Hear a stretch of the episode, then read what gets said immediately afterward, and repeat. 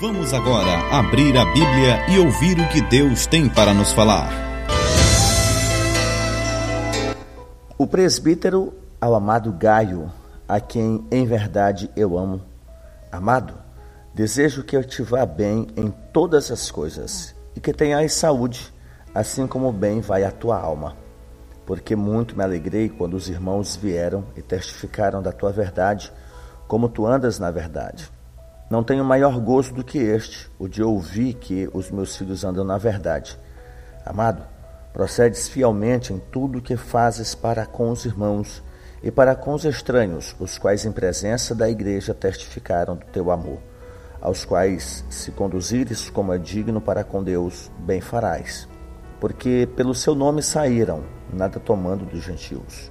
Portanto, aos tais devem receber para que sejamos cooperadores da verdade. Momento da palavra. A Bíblia. A Bíblia no rádio.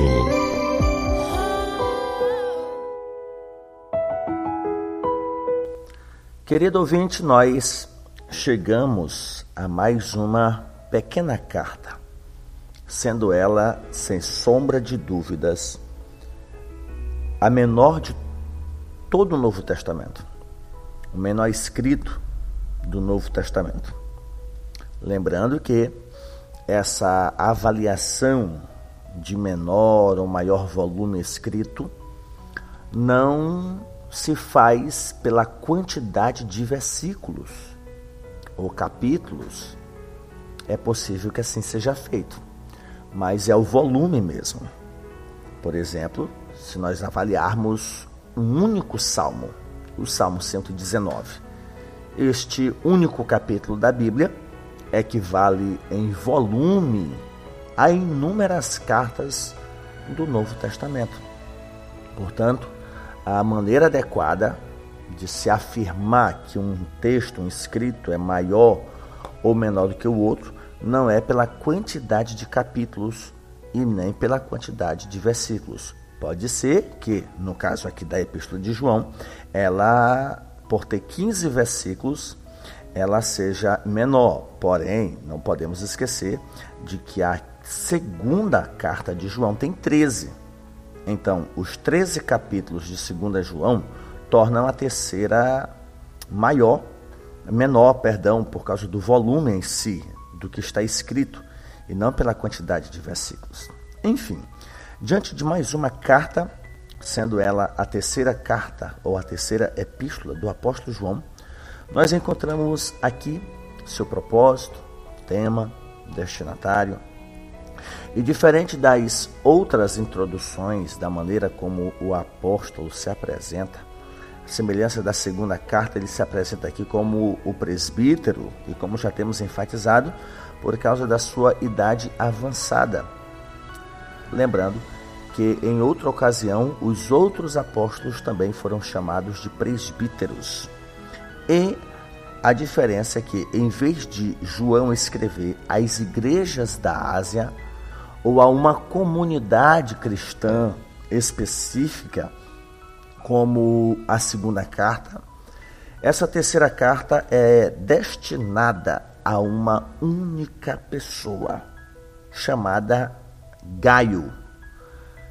Não somente Gaio é uma das pessoas a quem João trata nessa carta, falando das suas virtudes, do bom testemunho, dos elogios que recebeu, mas também faz comparação de Gaio com outro personagem chamado Diótrefes, cuja conduta, cujos falatórios são totalmente contrários ao que se falava, ao que se ouvia a respeito de Gaio. Então podíamos basicamente resumir que a terceira carta de João é o contraste entre Gaio e Diótrefes. E assim, dividirmos os nossos devocionais nessas duas cartas em duas únicas ministrações. Então João escreve a Gaio, segundo ele, a quem ele ama na verdade, o que não é de se estranhar, uma vez que João já trata sobre o amor de forma geral e mais especificamente com aqueles que andam na verdade, com aqueles que de fato temem a Deus, daqueles que buscam viver uma vida de justiça e santidade. Então nós temos diante de nós este menor livro do Novo Testamento, embora em quantidade de versículos ele seja aparentemente maior do que a segunda epístola. Mas essa carta é um importante testemunho de como era a vida da igreja do primeiro século. E João apresenta aqui esse contraste entre este líder cristão, é, afastando aqui essa, ou fazendo essa diferença entre Gaio e Diótrefes, recomendando a Diótrefes a se manter, a preservar, considerado um líder ímpio e arrogante, a quem João critica como sendo Diótrefes, que ocupava também certa proeminência naquela comunidade. E as semelhanças das duas últimas cartas, amor, verdade, são palavras-chave que fundamentam a autoridade ministerial, a autoridade espiritual. Então, em sua primeira epístola, só para relembrar, João não se declara como autor, antes ele evoca o verbo da vida como autor, criador e mantenedor de todas as coisas. Então, essa primeira carta tem a Igreja Universal como seu destino. E provavelmente escrita depois do ano 80 depois de Cristo, cujo objetivo era oferecer diretrizes para a vida cristã. Já a segunda carta, João endereça à senhora eleita, referindo-se provavelmente a uma igreja considerada madura na fé. E no Novo Testamento, essa carta, essa igreja, perdão, é vista como a noiva de Cristo. E João faz algumas advertências contra falsos mestres. Já na terceira carta, nós temos o foco na pessoa que é o destinatário dela, que é Gaio. E este está sendo elogiado pelo esforço, pela dedicação com a obra de Deus. Mas havia situações em que Gaio poderia melhorar, sendo uma delas o pleno apoio àqueles que, sendo missionários itinerantes, chegavam e partiam da localidade onde Gaio residia. Hospitalidade, por assim dizer. Não que o abnegado Gaio deixasse de auxiliar a estes irmãos, mas João o estimula a fazer mais por eles, visto que estava na sua capacidade de fazê-lo. Então, as duas cartas, segunda e terceira de João, fundamentam a autoridade ministerial e espiritual e trazem amor e verdade como elementos comuns, resultado de uma vida transformada, resultado de uma vida regenerada pelo Espírito Santo. Então Gaio estava sendo orientado, recebe aqui orientações em meio a estes elogios, e ele é estimulado até autoridade espiritual, ternura no amor. Gaio deveria ter discernimento, ter equilíbrio para aplicar essa firmeza no amor, ao mesmo tempo em que não poderia descuidar-se da ternura então, nós temos Gaio como ministro, como alguém que é responsável por uma comunidade. Porém, se nós atentarmos para o que João fala, primeiramente de Gaio, e num próximo devocional, nós vamos falar sobre Diótrefes. João deixa claro que Gaio é uma pessoa a quem ele ama em verdade, ou na verdade, que no caso aqui seria a mensagem de Cristo, é amado.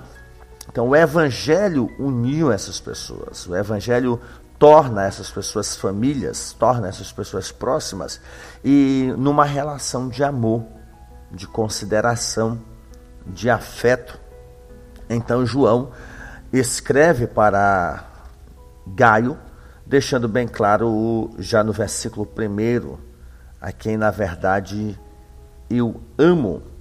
Então, nós temos aqui um sentimento pastoral por parte de João por alguém que ele considera amado. Alguém a quem, segundo o texto, foi discipulado, ensinado por João, foi levado a, a proceder conforme Jesus Cristo. Então, o apóstolo João chama Gaio de amado. E esse adjetivo com o qual o apóstolo gosta de se dirigir aos seus destinatários, ele chama os destinatários, por exemplo, de 1 de João de amados, filhinhos, por algumas vezes. E só aqui Gaio é chamado de amado por quatro vezes. No versículo 1, 2, 5 e o 11. Então, quando João diz a quem eu amo na verdade, ele explica de que maneira ele ama Gaio. É com o um amor que é baseado na verdade do Evangelho, o amor que existe entre duas pessoas que creem na mesma verdade. E João ama Gaio porque ele crê e anda nessa verdade de Deus, o Evangelho de Jesus Cristo. Então, essa expressão do amor de João por Gaio certamente seria um conforto para ele, que provavelmente estava sofrendo com a oposição de Diótrafes, a falta de crença de Diótrafes. E essa palavra eu amo, na verdade, mais especificamente a palavra eu, ela é enfática. Como se João dissesse: apesar do ódio de outros por você, eu, eu o amo na verdade do Evangelho. Não se esqueça de que o contexto da terceira carta de João é semelhante ao contexto das outras cartas e do próprio Evangelho heresias, falsos líderes. E geralmente os falsos líderes nutrem certo sentimento de ódio, de aversão, de oposição. É mais fácil o justo não dizer nada sobre o ímpio do que o ímpio não dizer nada sobre o justo. O ímpio difama, escarnece, propaga calúnias, é, fortalece ódio nas pessoas contra quem ele tem inveja, contra quem prega contrário dele. Então, diante deste cenário de falsos mestres, João diz: Eu te amo na verdade. Enquanto que, por causa dessa verdade, tu é odiado, enquanto os que te odeiam abandonam a verdade, propagam a mentira como se fosse a verdade, eu quero deixar claro que eu te amo e te amo por causa dessa verdade. Então, para João, essa declaração de amor fraternal era uma motivação para que Gaio sentisse-se fortalecido. Afinal de contas, não era qualquer crente que estava escrevendo para ele, era o apóstolo João, a quem se identifica como não como qualquer presbítero, mas como o presbítero, são de liderança dentre os demais.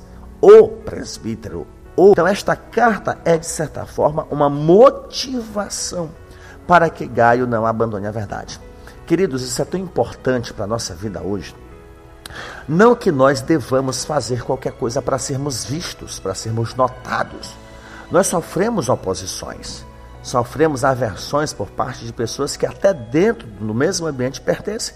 Não pense que Diótrefes era uma pessoa que estava fora do círculo uh, de amizades ou de pessoas próximas a João. Não, ele pertencia à mesma igreja ele pertencia à mesma comunidade. É, ele, ele, ele, se via como cristão. De Diótrafes, João vai dizer que escreveu a igreja, mas Diótrafes interrompe, querendo ser o primeiro, querendo ter o primado, querendo ser mais, melhor, mais visto, mais notório do que o próprio apóstolo João. Então, João está escrevendo para Gaio, dizendo: Gaio, continua andando na verdade não te preocupa com notoriedade, com fama. Faz o que é certo. Prega, cuida do rebanho. É, é, é então, isso é muito importante para nós. Como, como Gaio, nós devemos receber essas motivações de continuar na verdade. Mesmo que alguém diga, tu não vai ganhar nada aqui na terra. Talvez seja mais fácil tu experimentar o que Jesus falou, tu vai ser perseguido por causa da verdade. Mas deixa eu te dizer uma coisa, continua, não desiste não. Não vale a pena dedicar uma vida de mentira e receber aplausos, ser bem visto, bem falado. Não, sofre por causa da verdade. Então, João ama Gaio por causa do evangelho, por causa da verdade. E ele prossegue dizendo: é, o desejo da, que te vá bem em todas as coisas e que tu tenhas saúde, como bem vai a tua alma.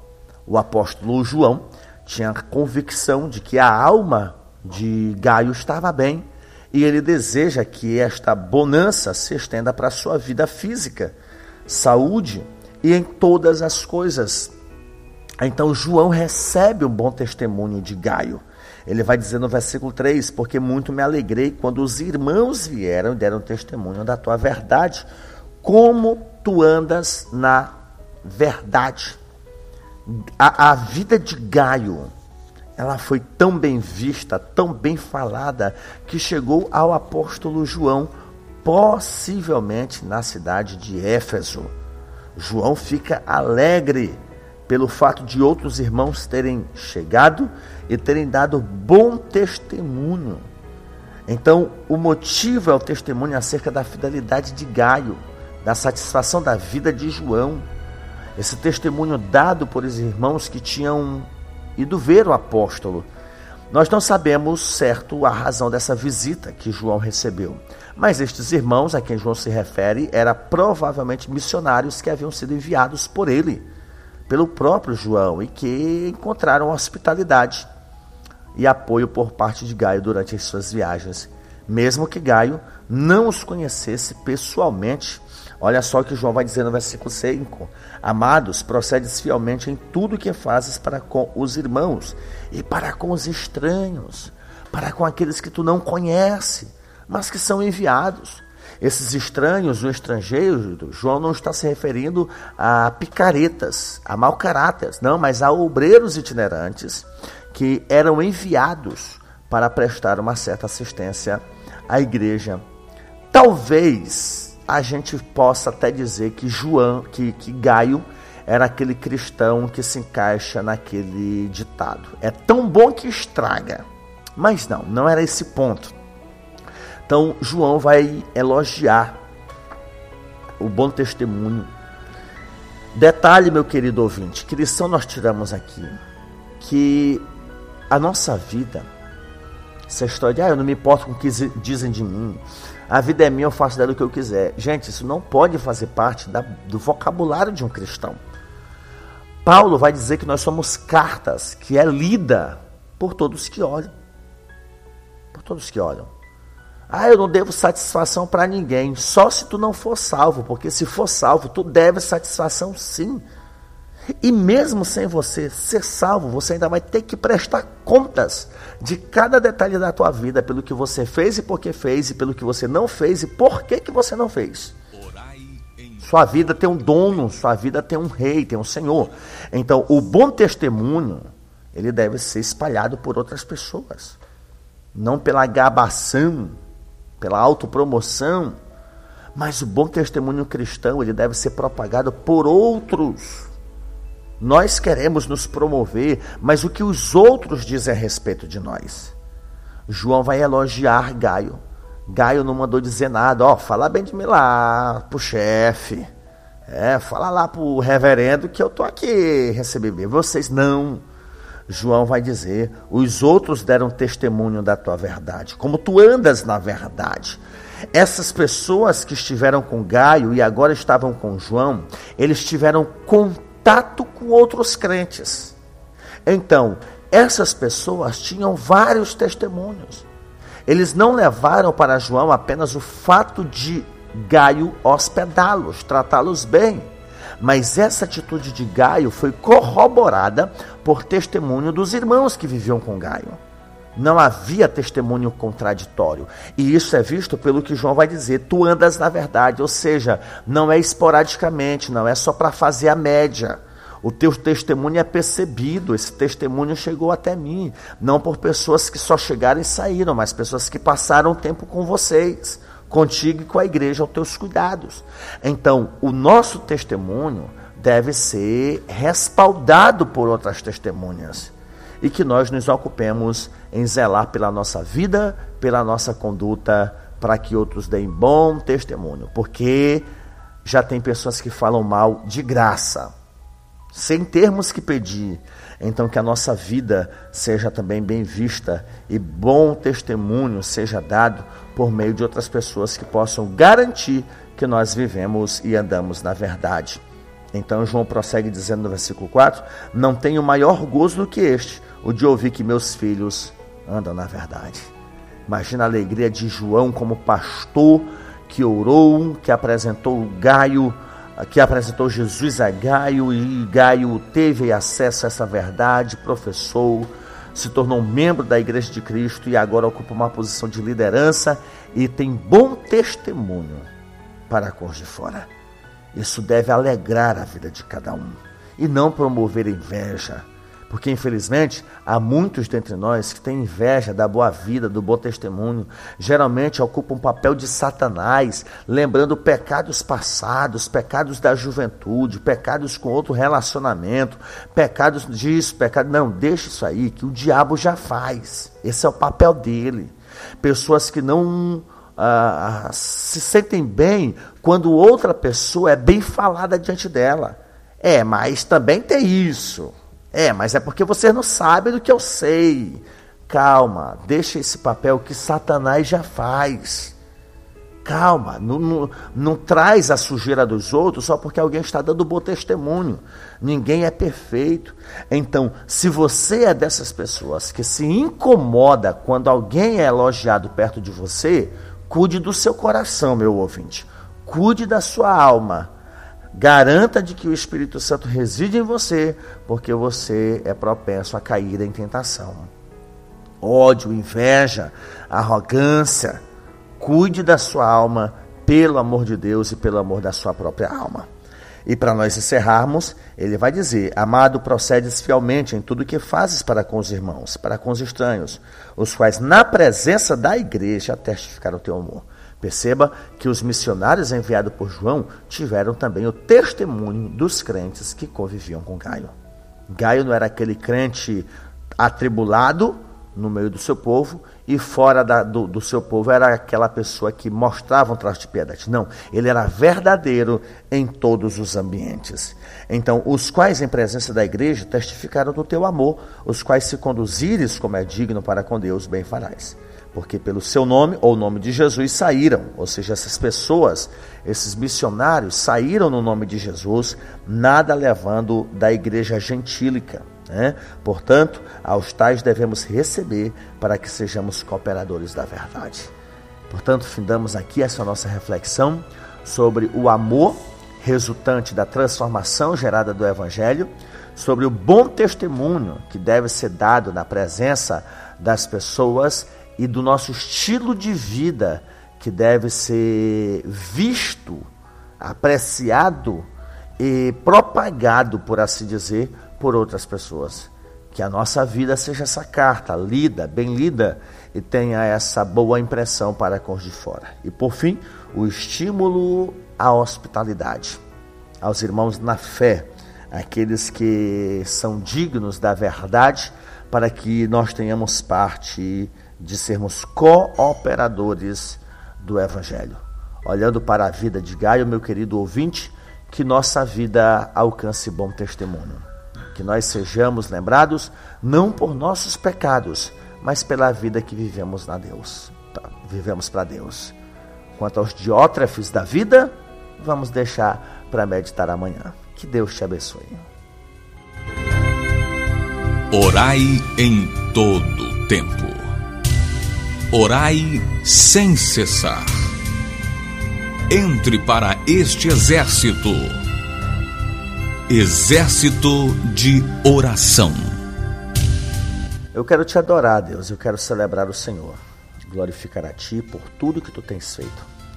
Meu Deus, eu peço a Ti que nos abençoe, que tenha misericórdia de nós, que guarde a nossa vida, que nos preserve, que nos dê saúde e que o Teu Espírito Santo faça em nós o que fez na vida de Gaio, para que possamos ser meios de alegria e de satisfação para aqueles que nos amam, para aqueles que desejam que vivamos uma vida santa, uma vida digna do Evangelho. Que a nossa vida alcance bom testemunho, não para o nosso próprio deleite, mas para a glória do nome do Senhor.